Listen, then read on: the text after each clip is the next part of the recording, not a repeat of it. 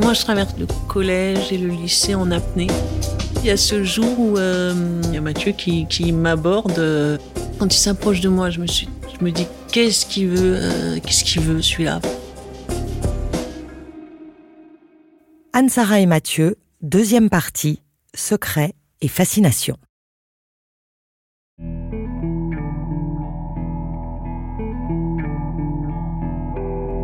Anne-Sara, la première fois où j'ai réussi à lui parler, s'était totalement intéressée puisque j'étais en terminale.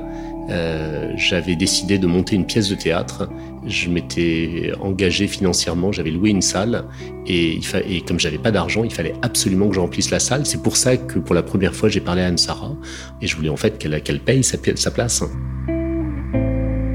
Normalement, ma personne me parle et je suis vraiment paria dans l'école, donc euh, quand quelqu'un vient vers moi, en général, c'est plutôt mauvais signe, c'est que ça va mal tourner. J'attends que, que, que le piège se referme un peu. Et puis il me propose de venir à sa pièce de théâtre. Et là, j'en reviens pas parce que personne m'a jamais proposé de rien, même pas de prendre un café. Alors une pièce de théâtre. Euh, Et Anne-Sara m'a juste dit, je ne pourrais pas venir parce que je n'entends pas. Et tout à coup, je ne sais pas pourquoi, le fait qu'elle me dise je n'entends pas, je me rendais compte que elle me donnait une clé pour comprendre pourquoi euh, elle répondait toujours à côté de la plaque depuis des années, pourquoi tout le monde la trouvait bizarre.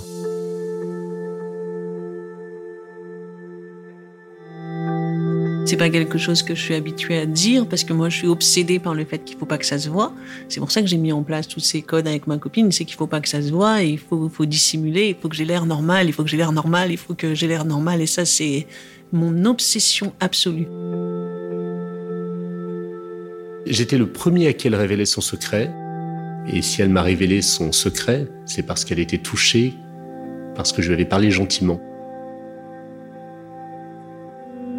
Mais moi, à l'époque, j'ai pas eu conscience de l'importance de cet aveu. Je me suis juste dit, tiens, elle est un peu plus intéressante que je ne le pensais. Elle n'est pas juste rebelle avec son, son, son, son perfecto. Alors moi, dans, cette période-là, je fréquente des zonards, des mecs qui sont dans la rue. Euh, à Paris, au métro Strasbourg-Saint-Denis, ils vivent dans la rue, ils sont jeunes, ils ont 20 ans. Et tout à coup, euh, Mathieu arrive et euh, alors lui, il est quand même très colvé, l'arrêt sur le côté et tout, les, chaussures qu'il faut, enfin la totale. Et à, ma grande surprise, alors que je, je, me sens plutôt bien avec les blousons de cuir et, et les trous et les canettes de bière, euh, tout à coup, lui, avec son, son aspect BCBG, il y a quelque chose qui m'appelle chez lui. Tout à coup, je, je me reconnais, je me reconnais dans lui. Alors moi, je sais qu'il est gay. Et euh, je le sais parce que tout le monde le savait, je crois, dans la cour de récré, et que ça, ça, a même été jusqu'à moi. Donc, euh, je sais pas s'il savait que tout le monde savait, mais comme tout le monde se foutait de la gueule de tout le monde, évidemment, c'était passé par, euh, par lui aussi. On a vécu tous les deux la même expérience. Et Anne-Sara, elle avait honte de ses yeux et elle avait honte de ne pas entendre. J'avais honte d'être pauvre et j'avais honte d'être gay. Donc je le sais et je trouve ça complètement hallucinant parce que euh, je me dis que moi, j'ai même pas commencé ma sexualité, que lui, il en est déjà l'homosexualité. Donc j'ai l'impression qu'il est vachement, vraiment en avance sur tout sur moi. Donc euh, il me fascine encore plus pour ça. Le jour où j'ai été fasciné par Anne-Sara, c'est deux ans plus tard. J'étais moi à l'université de Paris 1 en droit, à la Sorbonne. Anne-Sara était à l'université d'Assas. On allait prendre un verre dans le marais. Et là, on était en terrasse et j'ai été fasciné par le physique d'Anne-Sara. Elle était devenue le, comble de la féminité, euh, le comble de la grâce. Déjà, c'était la première fois que je voyais ses jambes. Elle avait des jambes très très très très longues, très belles. Et elle avait une manière de bouger ses jambes, de bouger ses mains, euh, comme une mannequin. Et deuxièmement, je l'ai trouvée extrêmement drôle extrêmement vivante. Elle était euh, solaire, elle captait l'attention. Et puis l'autre élément, c'est que j'ai eu l'impression, moi qui cherchais une famille, qu'on faisait partie de la même famille. Ce jour-là, j'ai eu l'impression que c'est que Kansara était mon, double.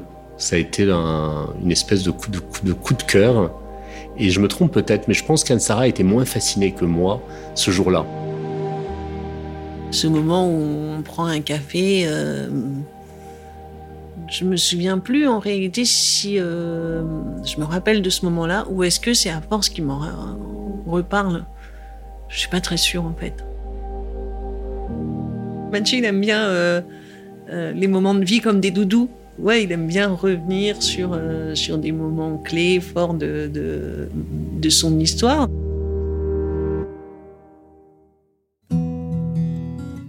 À chaque fois qu'on vit des choses ensemble, on a toujours deux approches différentes et deux histoires différentes qui se racontent. Donc il y a eu des moments qui ont été très importants pour moi, qui ne le sont peut-être pas du tout pour lui. Et euh, moi, je sais que ce qui m'avait marqué beaucoup plus, c'était euh, il m'invite à une fête. Euh, bon, c'était une fête d'étudiants, c'est-à-dire qu'on était cinq dans sa chambre et à manger des cacahuètes, quoi. Et il y a un garçon qui me présente qui s'appelle Pascal. Et Pascal, c'est son colocataire. Et je me sens hyper bien avec eux. Et pour moi, c'est- le deuxième euh, chapitre de, de ma vie, vraiment, il s'est ouvert ce soir-là.